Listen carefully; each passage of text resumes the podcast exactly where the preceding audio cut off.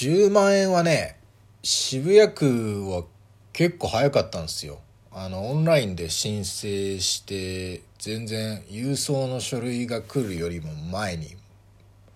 10万円入りましたから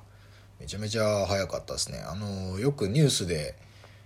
あの区の職員の人が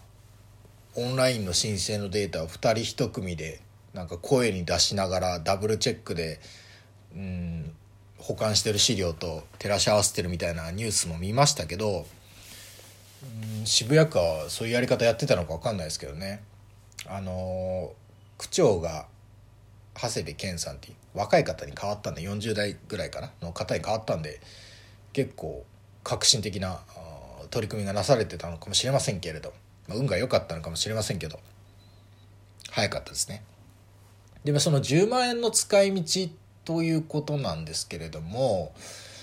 まあフィンランド移住の軍資金といいますかあのまあちょっとこのコロナのねあの一連の流れもあって本当は6月の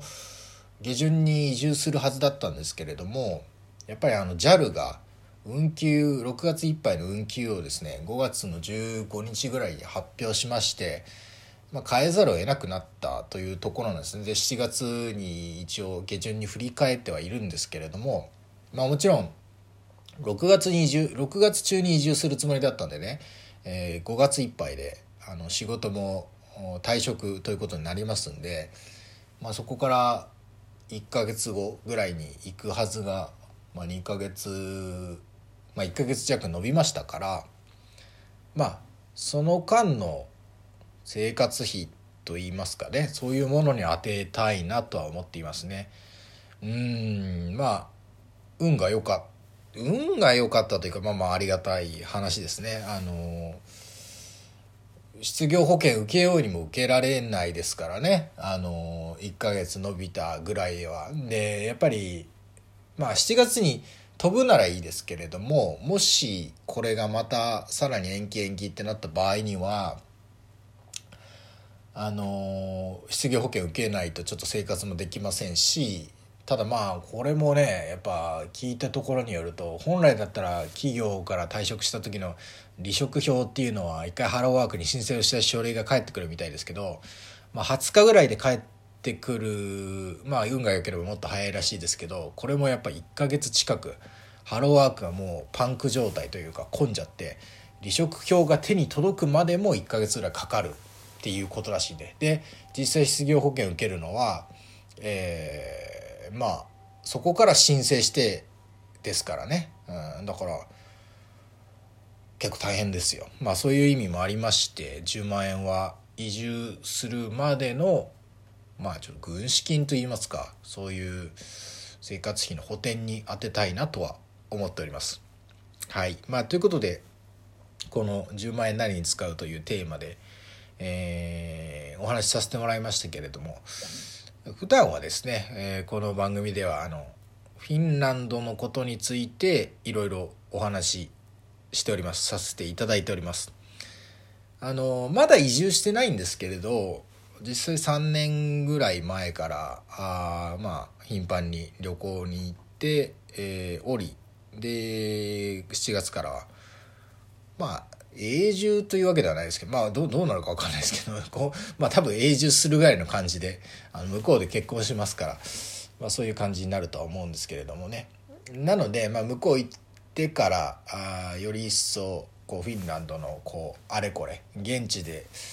えー、体験したリアルなお話とかをねお伝えできればなと思っておりますんでなんか北欧フィンランド興味ある方結構多いかもしれませんのでねあのぜひ興味あればあの今後も聞いていただければなと思っております。なんかこうガイドブックとかでは取り上げられないような一面も取り上げられたらなとは思っているんですよね。というのももともとフィンランドがめちゃくちゃ好きだからフィンランドに行くことになったとかではなくてあの結局結婚する相手がフィンランド人だったからフィンランドにこう道がどんどん進んでったってことですんでねだからガイドブックとかをみあんま見たこともないというか そのまあ見たことないっていうと嘘ですけどなんかそこから始まってないんであの普通の30歳の男が興味あるようなこととかをお伝えしていけたらなとは思っておりますんで、えー、まあフィンランドのことを伝えてる日本人の方ってたくさんいると思いますけれどもちょっとその、うん、イレギュラーなタイプと思って 聞いていただければなと思っておりますあなのでまあだだからこそあのこれもリアルなフィンランドというタイトルでお送りしておりますのでぜひぜひあのアーカイブとかねあの探って聞いていただければなと思いますのでぜひぜひ、えー、今後ともよろしくお願いいたします。ということで、10万円の使い道、えー、移住前の、移住が延期になりましたよね。その軍資金にという、ちょっとまあ、あの、面白みに欠ける内容ではありましたけれども、まあまあ、あの、コロナの影響で移住が延期になってるような人間もいるんだよということはね、あの、なかなかイメージするのも難しかったかなとは思うんで、まあ、そんな人間もいるんだよなということを知っていただければ幸いということでお話しさせていただきました。はいということで今後ともよろしくお願いします。